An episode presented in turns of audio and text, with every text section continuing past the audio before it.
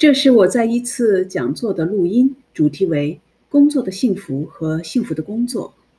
我将分为三集节目播出，帮你去思考：一、你为什么要工作？二、工作与幸福的关系；三、什么样的工作你会感到幸福？这是二零二零年开始我成为幸福导师，很多人会问我这个问题，包括这张照片上。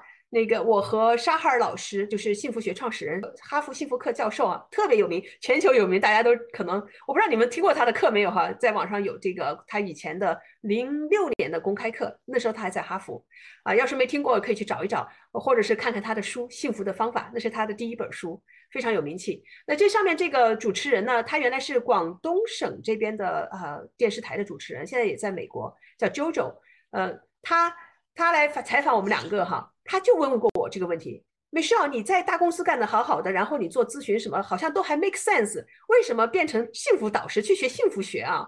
我就跟他讲为什么，那这个都是因为我的这个使命的，在使命的 driven，因为我的使命是帮助其他人去发现潜能，实现他们的潜能，幸福学是其中的一种方法。当我们能够更幸福的时候，我们就能够更多的发现和实现自己的潜能，所以。当我做的这些工作，前面那些工作一直都还在做哈，有有的时候时间的调整会，我的重心会一进进行一定的调整。所有的这些事情，这些工作都是我自己现在来选择我要做的事情。那么为什么呢？因为工作让我感到幸福。工作它不光是让我去养家糊口哈赚钱啊，对对对我来讲，现在这个已经不是最重要的，因为我已经到了那个线了哈。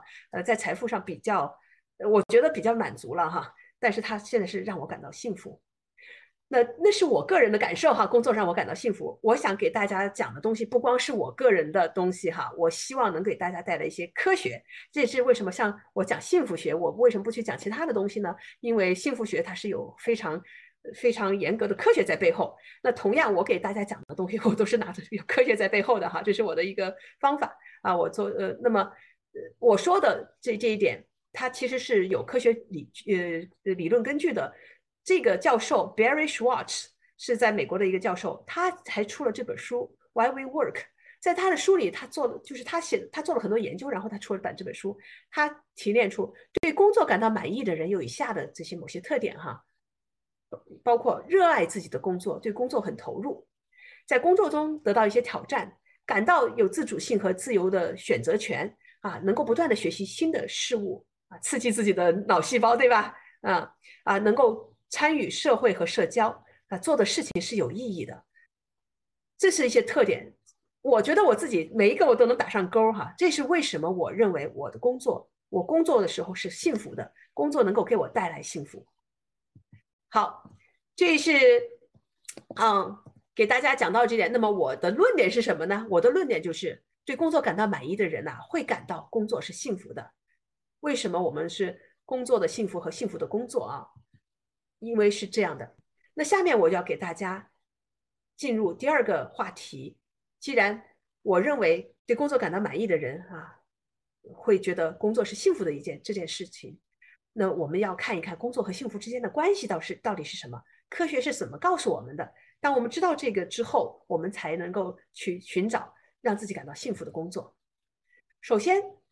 我们很多人哈脑子里都有这个模型，这个思维模型。这思维模型我以前就是这样的：金钱和成功能够带来幸福，是我们的思维模型。我们认为，如果我赚钱赚多了，或者是我当时并不是把钱作为目标，但是我是把成功作为目标啊。我年轻的时候，哇，我们成功了，那么我就能够感到幸福。我们把金钱或者成功，我们把成功作为是原因，把幸福作为。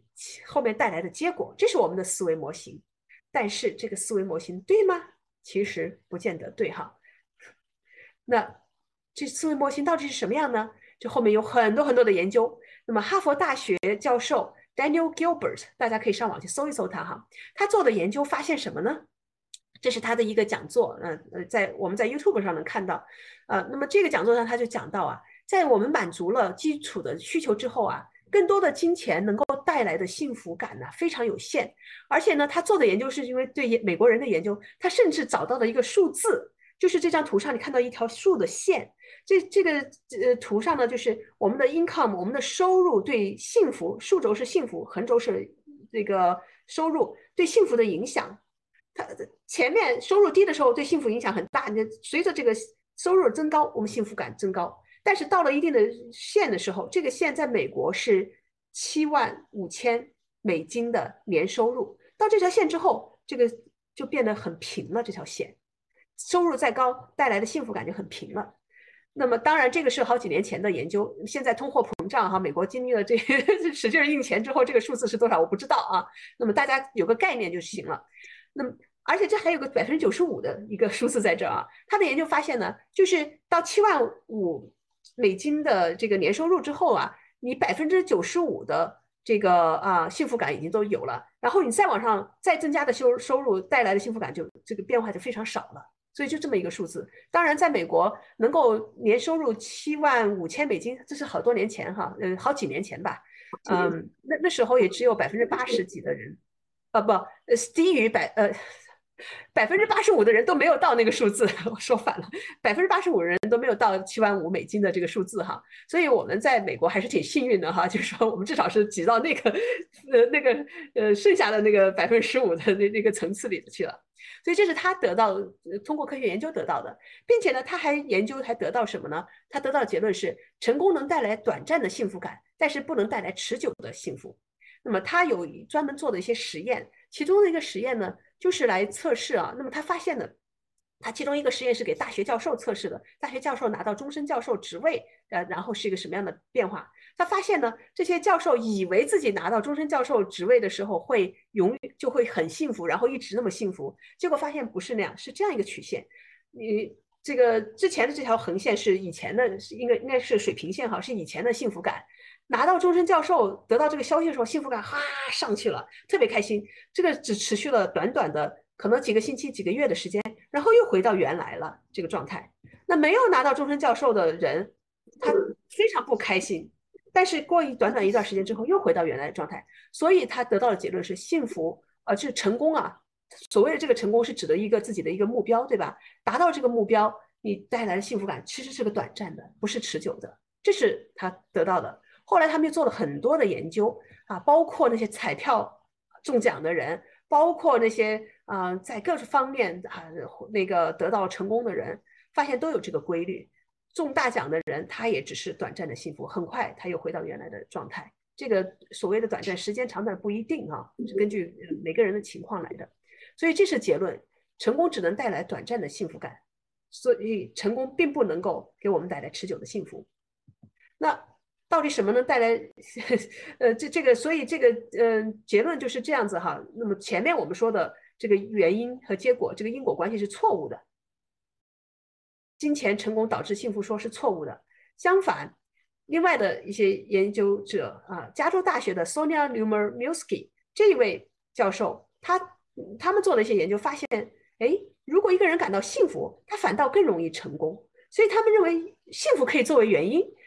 成功可以作为结果，你自己想想也是哈。如果你感到幸福，你是不是整个的这个情绪会更好，然后你的精力也更旺盛，你做事情你也更投入啊？你的你的整个心情好，你跟人际相处也会好，你做事情也会更顺，等等等等哈啊，它最后能带来更好的结果。所以他们发现是有这么一个规律。所以呢，大家可以想一想，如果我希望自己能够成功，那么我可以从。可以自私一点哈，先从提升自己的幸福感的角度来进行。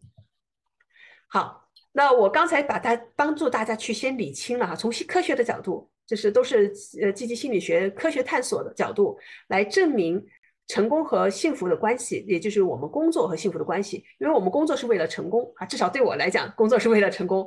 不管你是为了金钱还是为什么，那都是你的目标。我们这里说的成功是一个比较大的概念，就是你的目标。达到你的目标就是成功，好吧？我们就是把这作为这么一个概念。那如果我们工作是为了达到一定的那个目标，那么我们工作，嗯，大家可以知道，如果说是呃只是为了金钱，只是为了呃升职等等等等，那么你最后的幸福感不见得很高。相反，如果你能够让自己去做你感到呃让自己感到幸福的工作，让自己的幸福感提升，你的工作会更成功。